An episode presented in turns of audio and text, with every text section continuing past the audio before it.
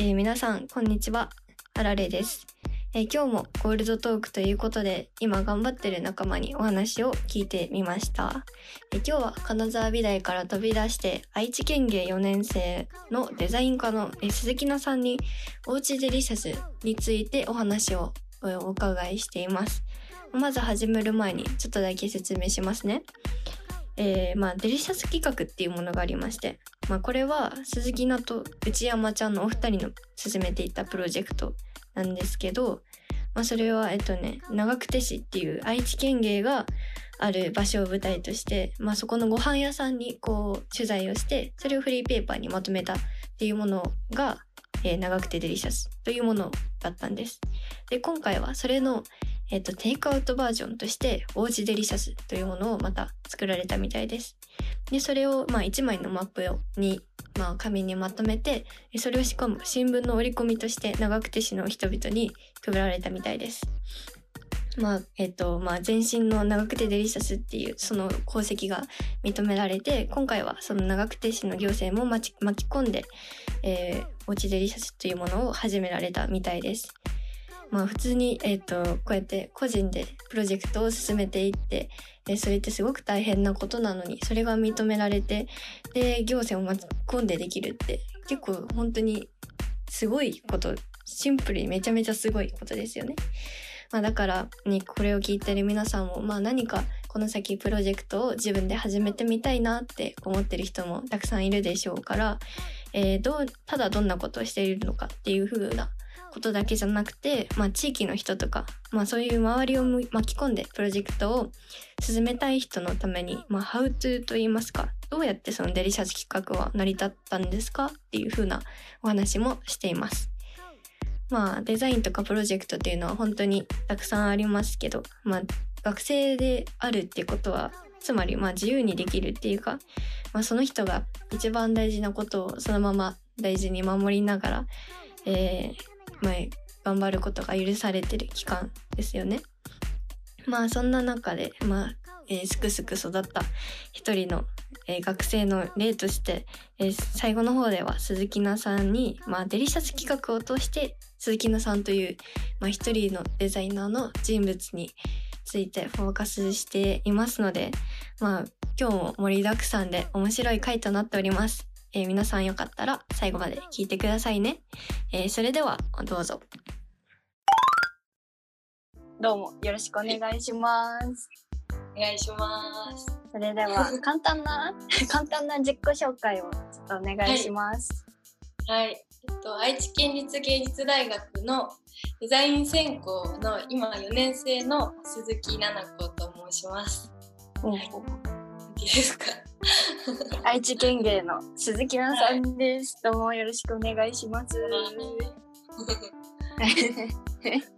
はいはい。ということで今日はまあ早速なんですけどその今やられてるそのおうちデリシャスって何っていうことからその鈴木奈さんのそのデザインの、まあ、プロセスだったりとかやり方みたいなのをちょっと知りたいなと思って Zoomをさせていただきました。ということでまあ、まずそのなんだろうなセクション1として、えー、鈴木奈のデリシャス企画が知りたい。みたいなって感じです。はい、それではえっと、えー、まずそのおうちデリシャスっていうのを今始められたわけですけどこれっていうのはどういう企画なのかちょっと簡単に説明してもらってもいいですか？はい。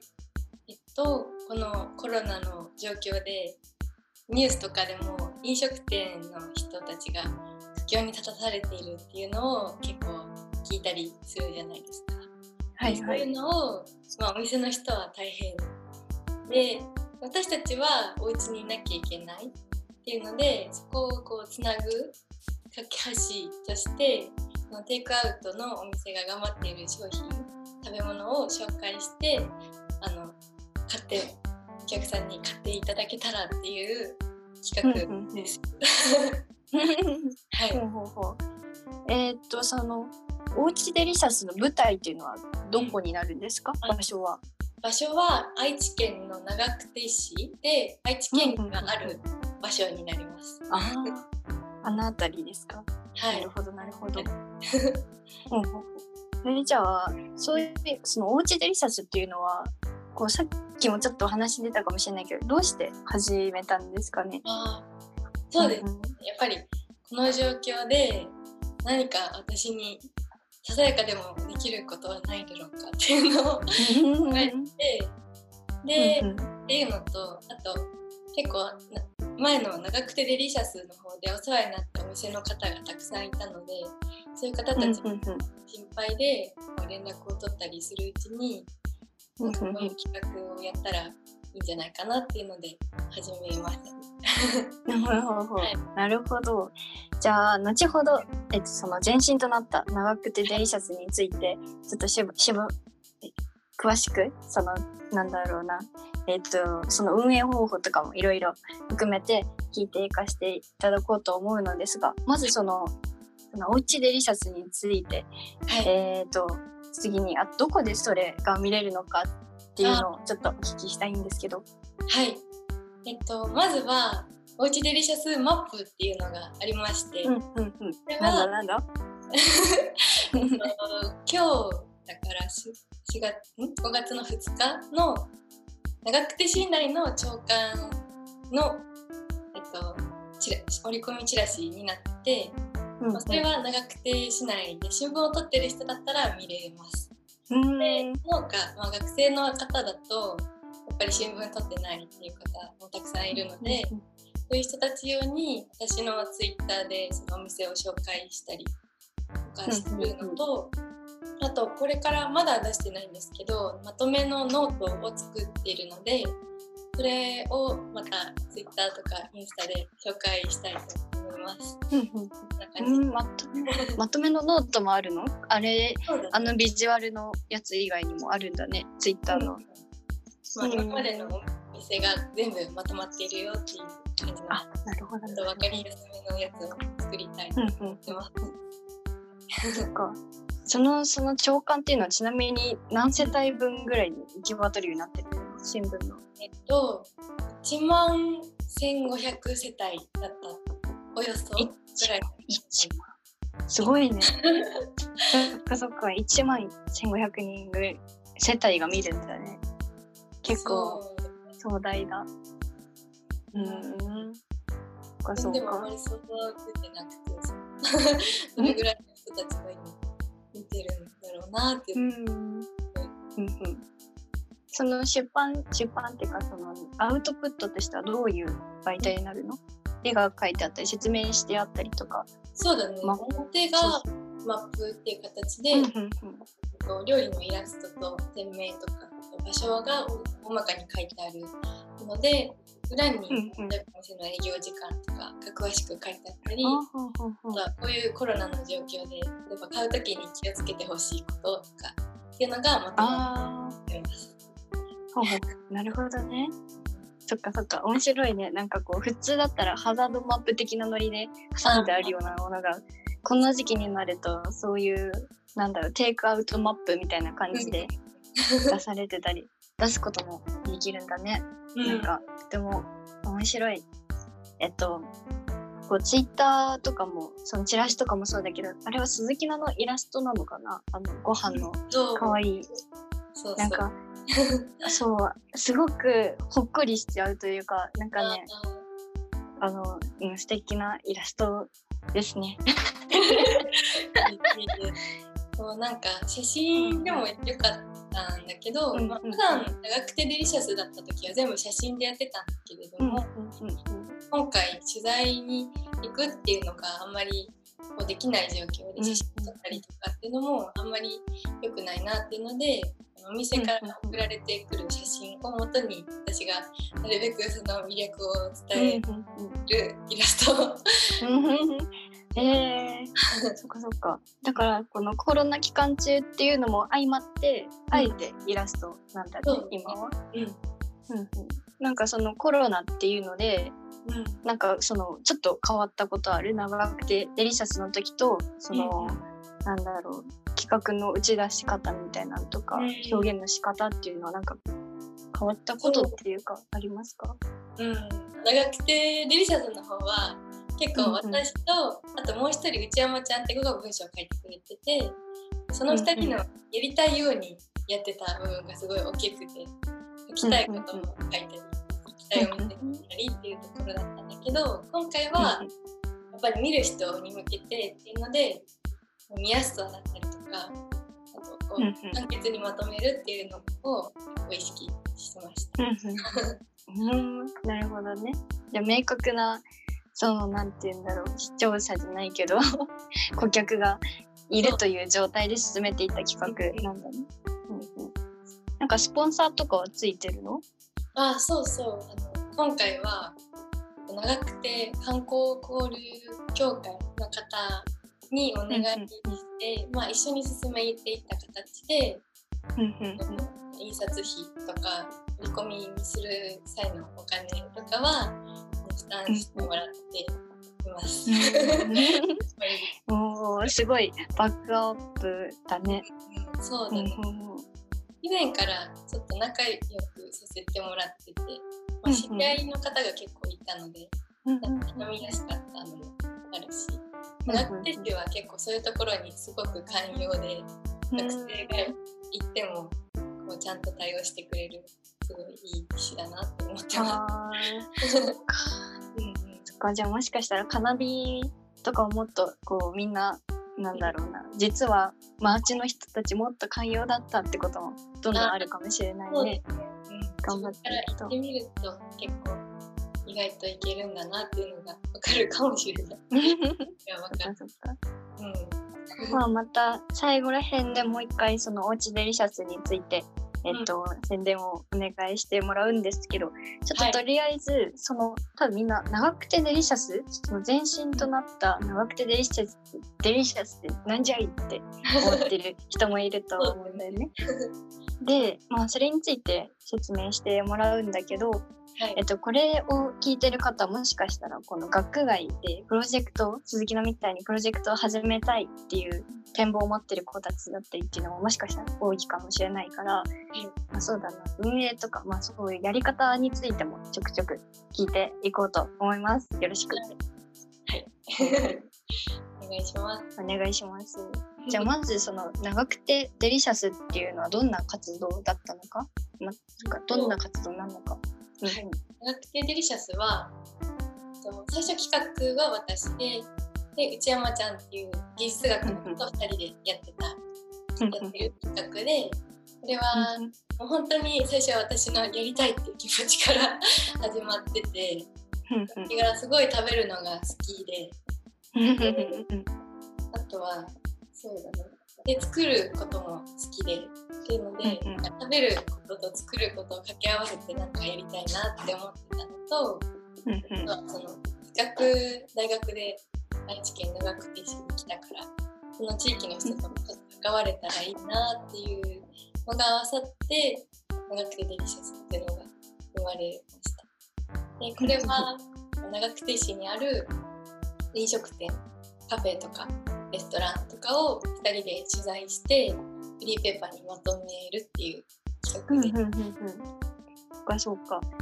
その2人あれ？なんか私でこうツイッターで見たか分かるんだけどあれだけの仕事をまさか2人でやってたって ちょっとびっくりしたんだけどうん、その内山ちゃんとその鈴木奈の役割分担みたいなのがあったの？仕事の。あ結構明確にあって取材は2人で行くんだけれども、山ちゃんが文章担当、で私が写真デザインイラスト系の全般をやってて、本当に内山ちゃんがいなかったら私できなかったなっていうのですごいあの感謝してるますね。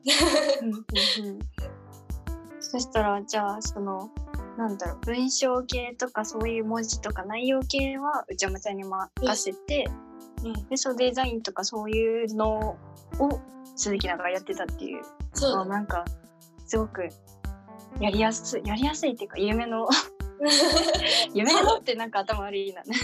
でも自分で言うのもなんか一番シンプルでやりやすい、うん、形態だねそれは。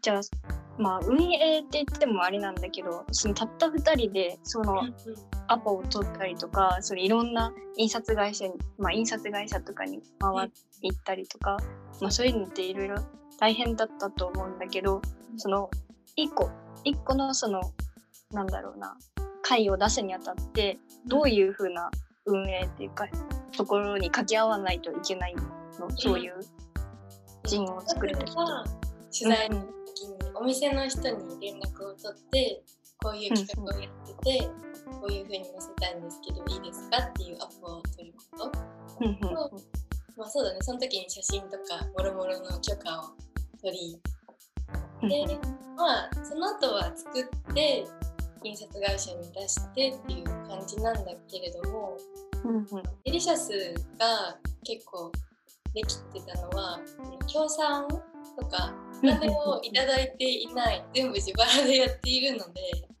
だから本当に自分たちの好きなことを書けるしやりたいことをやれるやれたっていうのがあるかな。だからその方はそんなにそうだね許可とかあのっていう面では文句はなかった。じゃあ協賛がないってことはどっかでその使ったお金を取り戻さないといけないよね。そう。どこで？そう。実は、フリーペーパーだったっけ？うんそうフリーペーパーだから本当にただの赤字なんですよ、日には。なんだけれどもまあ、その分、自分たちのあのお店お店の方に喜んでもらったりとか自分も楽しいし作品もできるしうので、まあ、その分の対価のお金としてあ感じでやってたんですよね。うん。あのジンプロの時もフリーペーパーとして出してたの？ジンプロの時は一応販売するイベントだったので、うんうんうん、シャツセットで100円とかで売ってた。あそうかそうか。うんうんジンプロっていうのについて、まあえーとまあ、軽く説明しますと今はジンプロは部活に昇格したみたいなんだけど今年から。そうえっと、そのそうそうそうなの。で金沢美大内で、えっと、視覚デザインの子が、まあ、主となって動いてくれているのかな。そうやってジンっていう、まあ、小冊子みたいなのにその各々の趣味だったりとかオタクな部分とか紹介したいものとかをこういっぱいえっ、ー、となんだろうそんないろいろいろんな方法で、まあ、絵を描いたりだったりとか写真撮ったりとか文章書いたりとか、まあ、いろんな形で一冊の本を作って本っていうか冊子を作ってなんかこうイベントをやってるみたいなそういうプロジェクトがあるんです。ジンプロっていうのはまた詳しく説明します。ちょっと不十分だったかも。すいません。まあっていうのに鈴木のもじゃあその長くてデリシャスっていうのに参加してたんだよね。出させていただきました。何きっかけでそのジンプロと仲良くなったっていうか関われるようになったの、えっとねもう本当に私が好きだったから私がこう、うん、出品しますって連絡した感じだったから、うんああなるほどね。そうか。友達がいたからとか、仲良しの子も何人かいたけれどもっていうのは私が出たいですって言った感じ行動力がバチバチに強く強いですな。旬だな。そっか。じゃあ、その長くてデリシャスのなんか周りの反応とかってどうだった？そうだね。長くてデリシャスの方はもうまずは本当にお店の方が喜んでくれたっていうのが一番嬉しかった、うんうん、あのまあお店紹介する雑誌とかって結構本屋さんにもあったりするんだけれども、うんうん、そういうとこにもあんまり掲載されないような婦人系のお店だったりとか、そういうのもいくつか取材させてもらってまあこういう本として形になっているっていうのが初めてだったからすごい嬉しいっていうのを言ってくださったりとか、うんうん、家になったわとかって言ってくれたりとかしてそれが嬉しかったのとあとは大学とかでも結構配ったりしてたので、なんかそういう食べることが好きお店巡りが好きな子とかはすごい喜んでくれたりした。うんうん、そっかだからまあ協賛っていうシステムじゃないからこそ好きなところに行けて、好きなとこまで深掘りできてっていううん携帯が取れたんだね。そうだね。まあこんな感じで長久手デリシャスのまあハウツーじゃないけどどうやって始めたのかとかどうやって始めたって私言いたっけ？ちょっと待ってね。なんかまあまあ運営か。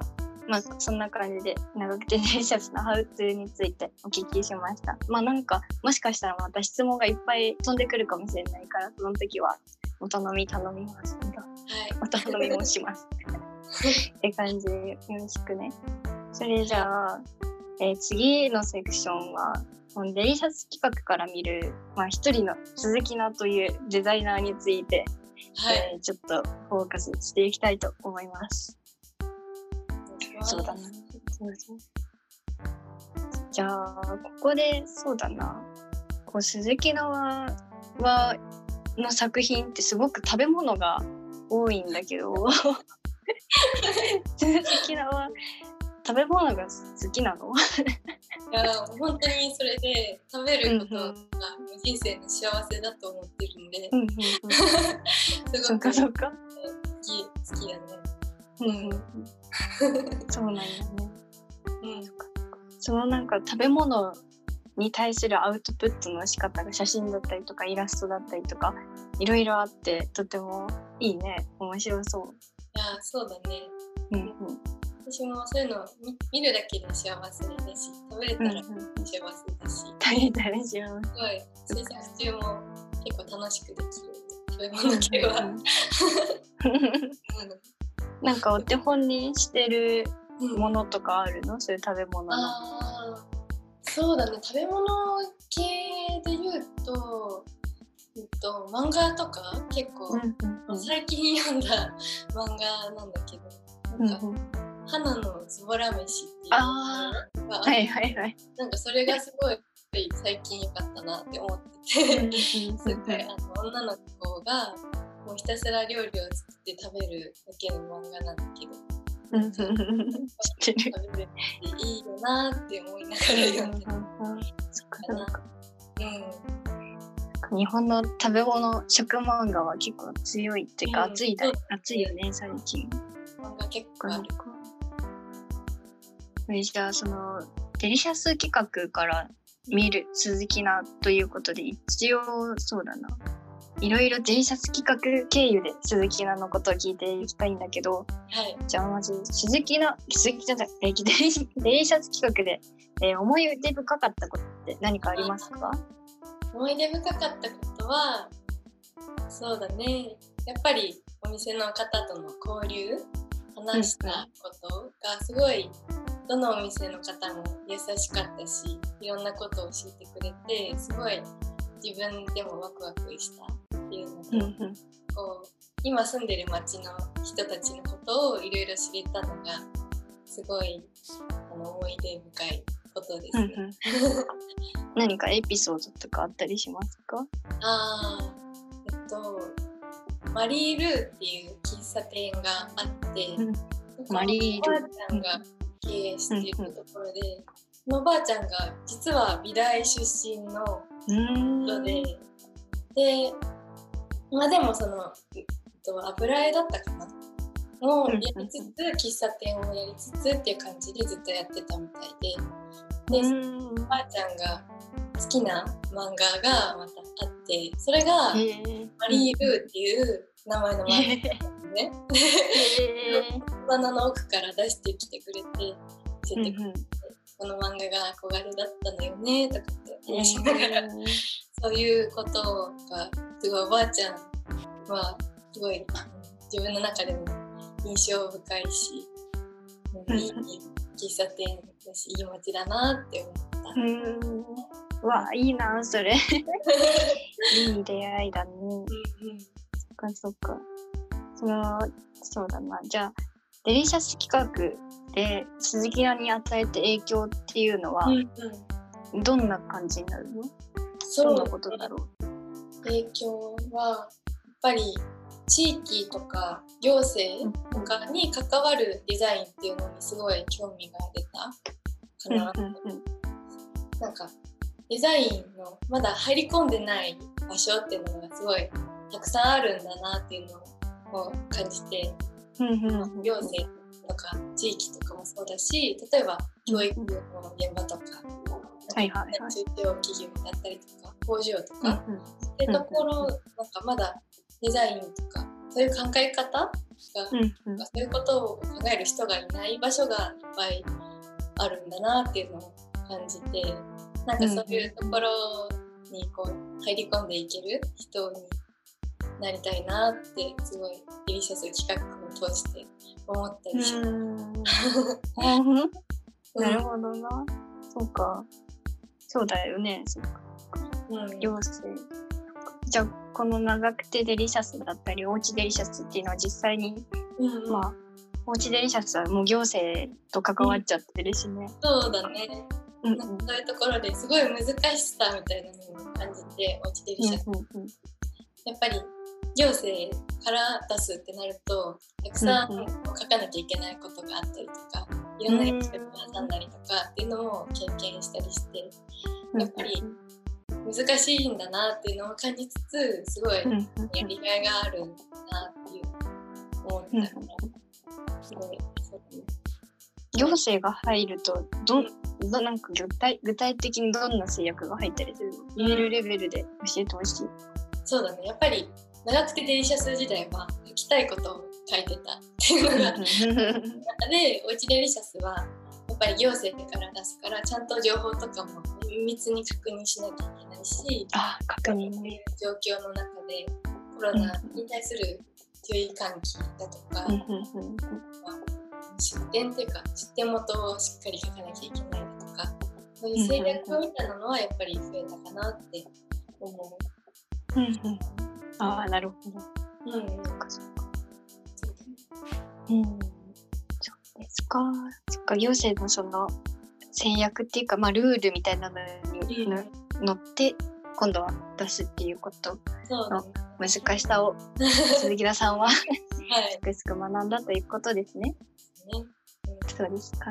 そっかそっか。はい、じゃあ、えっとね、そうだな。じゃあ、これは最後の質問かな。と、デザイナー鈴木のとして大切にしていること、ベスト3など発表してもらいたいのですが。はい。うんうん、と、じゃあ 3, 3位からいい？3位からお願いします。3位は、うんたくさんの人を巻き込うんむうんかなってうん思います。うんうんうんなんだろうな。今回のおうちデリシャスもそうだけど、いろんな人に手伝ってもらうことで、自分の企画がこう、うんうん大きくなっていくのを実感したし、うんうんそうだね。いろんな人が当事者として関わってくれるっていうのがすごいなんか大きいなって思いました。なるほど。第3位はたくさんの人を巻き込むとはい、いうことですね。で第はい。2位第2位は？は人と深い深いところまでコミュニケーションを取ること。うーん、それってすごく難しいよね。そういやー難しいんだよね。けど自分も本当に修行中の身なので偉そうなことは何も言えない。うんうんなんだろうそれだけ人に深く関われたかどうかで自分のアウトプットも変わってくると思うし、うんうんうんそうだねひ人に話を聞く術がたくさんあった方がいいと思うしなんだろう深いコミュニケーションからいいものが生まれるんじゃないかと私は最近うん感うんうんじています。うんそうですね。私もそう思うわ。でもなんかそ難しいよね、そそうのだねすごい入り口というか、いろいろ。本当にそう思います。何かコツとかを見つけたりとかってありますか？コツか。いやでもすごい、まあ、自分でも難しいなって感じてるんだけどでもまずは自分の心を開くこと。かなって。思なんか店の人とかと話す時もこう自分はどういう人でっていうのを私に言ったりとかこう聞くちゃんと聞聞きますよっていう姿勢とかうん。そういうところでいろんな話をしてくれる関係性づくりみたいなものが大事なんじゃないかと思います。うん。なるほど。第2位はす深いコミュニケーションということで、はい、それでは栄えある第1位は、第でででででで今まずはやっぱり自分が楽しくワクワクできていることかな。うんやっぱり私の場合は楽しいとかワクワクするっていう気持ちが全ての原動力になっているのでうんそこをなくしてしまったら何もできなくなる人間なので。だから私としてはその自分が楽しくできることそのための環境を作ったりとか楽しくできる人を探したりとかっていうことが大事なんじゃないかとうん自分の中では。そうかうん。そうか。なんか花火って結構課題っていうのが割と決められたお題で出てきたりするんだよね。で万人が万人その課題が面白いって思えない、そのお題が思えないっていう人がたくさんいるんだけど鈴木奈のその愛知県芸っていうのはそういうのないあんまりないの？この課題ちょっときついわみたいなっていうのは。そうだね。でも多少はやっぱりあって、うんまあ、そうなんだけどまず自分で課題を選べること。うん4分くらい高学年になると自分で選べるからうん。大外れはないしほうほうほう。すごく自由まあ課題の中でも自由にできるからうん決められたことだけ守っていれば自分の好きなことをやっていいよっていう環境なので、うんね、自分の楽しいことをできるかなって思います。が根本的なその課題のシステムにちょっと違いがあるということだね。カヌイとは。そうだね。そっかそっか。お互いに良いところがあるかなうんうんって。うんそっかそっか。まあきついことでも楽しく変えちゃうんだろうね、鈴木奈はきっと。そうだね。できないことも多いけど、努力をしようと思ってるっていう感じかな。そっかそっか。なるほど。うん、そっか。じゃあこれ最後の質問って言っちゃったけど、なんかノリでもう一問してもいい？鈴木奈のインプットって何からその、何を注目してたりするの？インプットは、そうだね。結構いろいろあるけれども、うんうん。まあ実際に展示見に行ったり、本読んだり、うんうん映画見たりとかっていうことは多いかな。うん。あとは周りの人がやっぱりこういう活動をしてたなとかこういう人気になるなとかっていう人から受ける影響も結構大きいかなって思ってうんうんうんうん。なんか展示だったり絵とか本とか、人だったり映画とかって何か共通して関心してる項目とかってあったりするの？私いつも気づいたらこここ見てるみたいな。あー。えー、なんか自分でも気づいてないことがいっぱいありそうだなってすごい思ったんです。確かに確かに。うん。でもそうだな。やっぱり自分の作品もそうだけどなんかかっこいいものよりはどうしてもなんか可愛いものとかなんか楽しそうなものとかっていうのに惹かれることは多いかなって思いますね。うんうん。可愛いもの、楽しそうなもの。そうん、うんうん、何か今おすすめのありますか？何か。みんな暇かも。うん。